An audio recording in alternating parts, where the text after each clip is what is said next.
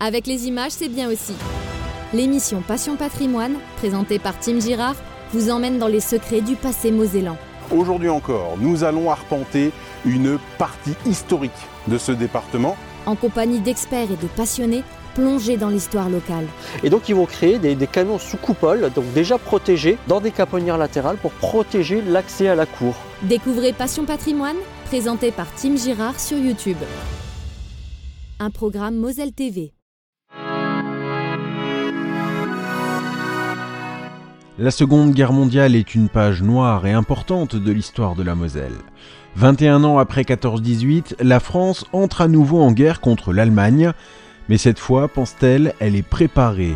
En effet, depuis 1928, elle s'est employée à construire une ligne de fortification ultramoderne tout au long de ses frontières avec les pays voisins, et notamment ennemis, et aux alentours de sa frontière avec l'Allemagne. Un soin tout particulier est apporté aux ouvrages fortifiés, Parmi ces constructions faites de béton armé et de systèmes défensifs ultra perfectionnés, il y a l'ouvrage du Hackenberg situé à 345 mètres d'altitude sur la commune de Vécrin. Cet endroit constitue la Rolls-Royce de l'ingénierie militaire. Son histoire, sa construction, son utilité, voyons tout cela avec Pulsar qui nous accompagnera en musique durant cet épisode. Moselle, autrement l'histoire, Tim Gérard. Au lendemain de la Première Guerre mondiale, la France a perdu plus d'un million deux cent mille hommes. 4 millions de blessés, parfois défigurés et lourdement handicapés, remplissent les hôpitaux et les sanatoriums. Les terres des champs de bataille sont polluées et impropres à la culture, des villages entiers ont été détruits. Bref, dans tous les esprits, la phrase est la même, plus jamais ça. Alors pour éviter une invasion ennemie, un homme va lancer le projet d'une ligne défensive puissante et inédite. Cet homme s'appelle Paul Pinlevé, il est mathématicien et homme politique. Il soutient ce projet et travaille longuement à son élaboration. Et pour cela, il faut de l'argent et beaucoup d'argent. C'est à cet instant qu'un nom bien connu, cette fois, entre dans l'arène.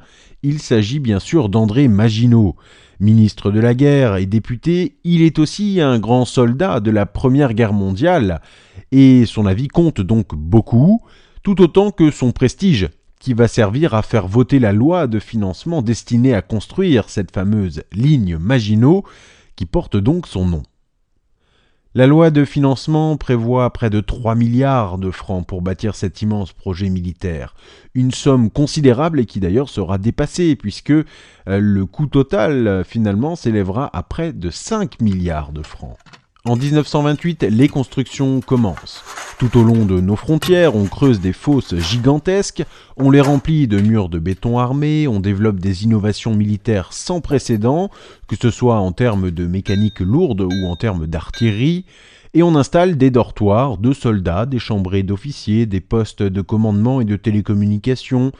C'est un chantier considérable qui emploie jusqu'à 20 000 ouvriers pendant plus de 10 ans et certains ouvrages sont bien plus gros et plus développés que d'autres. C'est le cas de l'ouvrage du Hackenberg, celui qui nous intéresse aujourd'hui. Il se situe au nord de la Moselle, dans le pays thionvillois. Constitué de 19 blocs dont 15 sont dédiés au combat, l'ouvrage de Vécrin est aussi un bijou d'innovation. 10 km de galeries souterraines permettent de se déplacer d'une position à une autre, à l'abri des regards et du feu ennemi, bien sûr. La distance est si longue que les ingénieurs et les ouvriers décident d'installer un train de transport qui servira autant pour le déplacement d'hommes que pour le transport des armes et des munitions. L'innovation des installations électriques est impressionnante et permet de simplifier au maximum la vie quotidienne et les tâches des soldats. Éclairage, ventilation, tourelle GFM, monte-charge, autant d'installations qui nécessitent une source continue d'électricité. Pour cela, quatre groupes électrogènes sont installés, d'une puissance de 850 chevaux chacun, ils permettent à l'ensemble de l'ouvrage de ne pas être tributaire des éventuelles coupures électriques du réseau civil extérieur. Une coupure qui peut arriver régulièrement en cas de bombardement ou d'attaque ennemie bien sûr. La puissance de feu du Hackenberg lui permet de défendre le secteur de Thionville, situé à une dizaine de kilomètres de là, mais aussi le secteur de Boulay, à l'est. Cet emplacement stratégique est par conséquent un outil de protection pour les industries qui se trouvent à proximité. En effet, dans le bassin thionvillois, il y a bien sûr les mines de fer et les hauts fourneaux comme à Ucange, et autour de Boulay sont installées les mines de charbon. 3 septembre 1939, la France entre en guerre contre l'Allemagne et les armées nazies du Troisième Reich d'Adolf Hitler. Tous les ouvrages ne sont pas encore terminés au début de la guerre, et les autorités mettent les bouchées doubles pour finir le plus tôt possible. Tous en sont persuadés au sommet de l'État, les Allemands envahiront la France en passant par la ligne Maginot et se briseront contre l'artillerie ultramoderne mise en place. Et en l'année 1939, le Hackenberg est déjà considéré comme le symbole de cette ceinture défensive. Winston Churchill, Premier ministre britannique, puis George VI, roi d'Angleterre, viennent le visiter au tout début du conflit et rencontrent les 1200 hommes qui prennent position à l'intérieur de la forteresse de béton. Ils découvrent également les magasins de munitions situés à l'intérieur, ils sont remplis à ras-bord, ils découvrent les canons, les tourelles à assistance électrique, bref, tout ce qui fait de cet ouvrage une fierté française, prête à défendre le pays des trois frontières.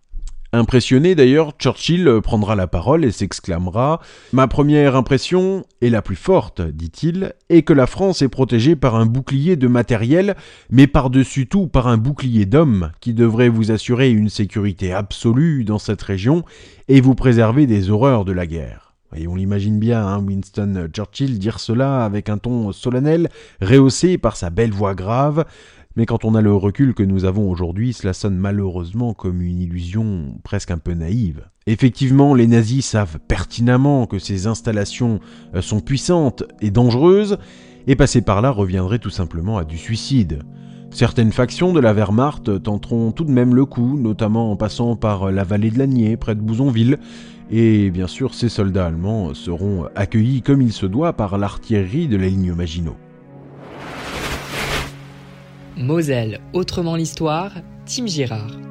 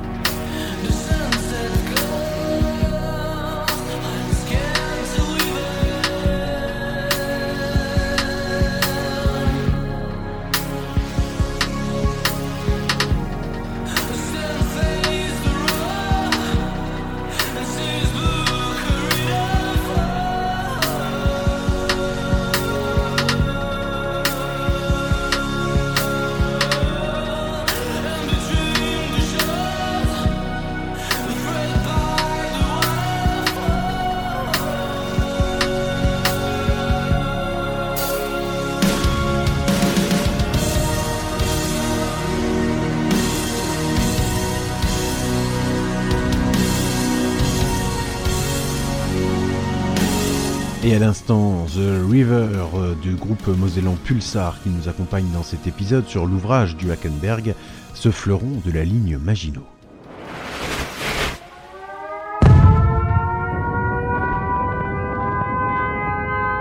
Le 10 mai 1940, l'invasion de la France commence. L'épisode qu'on appelle la drôle de guerre est terminé. Les nazis contournent les plus gros ouvrages de la défense française, qui part de la Belgique et qui descend jusqu'en Italie, rappelons-le. Ils passent par les Ardennes et le Luxembourg. Une attaque éclair qui utilise la tactique bien connue maintenant, tristement connue même, de la Blitzkrieg, qui consiste à prendre l'ennemi de court avec des attaques massives et rapides. Le fer de lance des nazis, c'est bien sûr leur division blindée et leurs fameux chars qu'on appelle les Panzers. Malgré tous leurs efforts et d'immenses sacrifices, mais les Français sont balayés. Cette surprise joue bien sûr en faveur de l'armée nazie et rapidement, ils percent les lignes françaises et rejoignent carrément la côte atlantique. Six semaines, c'est tout ce qu'il aura fallu aux armées ennemies pour décimer les armées françaises et envahir Paris. Le maréchal Pétain, chef de l'État français, signe l'armistice le 22 juin 1940 et le 25 juin, un ordre tombe à destination de tous les soldats français qui se trouvent toujours en poste dans les différents ouvrages de la ligne Maginot. Cet ordre est très clair, il faut rendre les armes et remettre en l'état tous les ouvrages fortifiés aux vainqueurs. Immédiatement, les nazis s'emparent et investissent les blocs armés, dont celui du Hackenberg. Les soldats français, dépités, sont quant à eux faits prisonniers. Au Hackenberg, les nazis démonteront les groupes électrogènes et leur donneront une autre utilité. Ils prennent en main ces bijoux de technologie militaire, aidés par certains prisonniers français, bien obligés d'obéir, et de leur montrer le fonctionnement de ces installations. Et cette prise de guerre que constitue la ligne Maginot ne sera pas sans conséquence sur la suite du conflit. En effet, en novembre 1944, lorsque les Américains venus combattre les nazis s'approchent pour libérer les villes encore occupées en Moselle, ils vont subir le feu du Hackenberg tenu par l'ennemi. Et fatalement, ce sont des milliers d'Américains qui seront tués par l'artillerie de la ligne Maginot.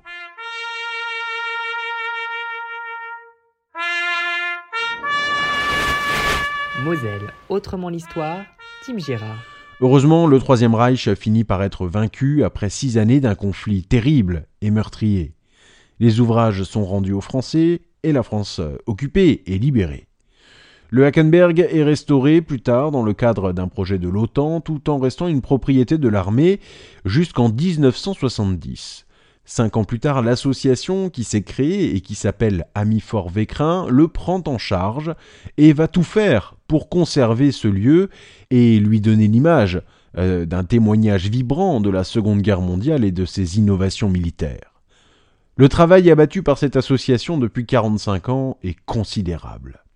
Rénovation des lieux, remise en état des chambres de tir et du train souterrain, reconstitution de chambres de soldats et d'officiers, des cuisines, de l'infirmerie, du poste de télécommunication, autant de travaux qui permettent aux 30 000 visiteurs annuels de plonger en immersion quasi totale dans le quotidien des soldats de la Seconde Guerre mondiale. Le fort du Hackenberg, bien sûr, il faut aller le visiter en compagnie des guides de l'association, qui regorgent d'anecdotes et d'histoires, ils sont vraiment passionnants. Pour les plus jeunes comme pour les adultes, le fort du Hackenberg permet eh bien, de nous rendre compte combien ce conflit a participé au visage de la Moselle dans ses pires heures. Merci à vous d'avoir suivi ce nouveau podcast sur l'histoire de la Moselle. Merci également au groupe Pulsar qui nous a accompagnés avec son morceau The River. Et encore un remerciement, comme dans l'épisode précédent, un remerciement rétroactif, ou plutôt tardif.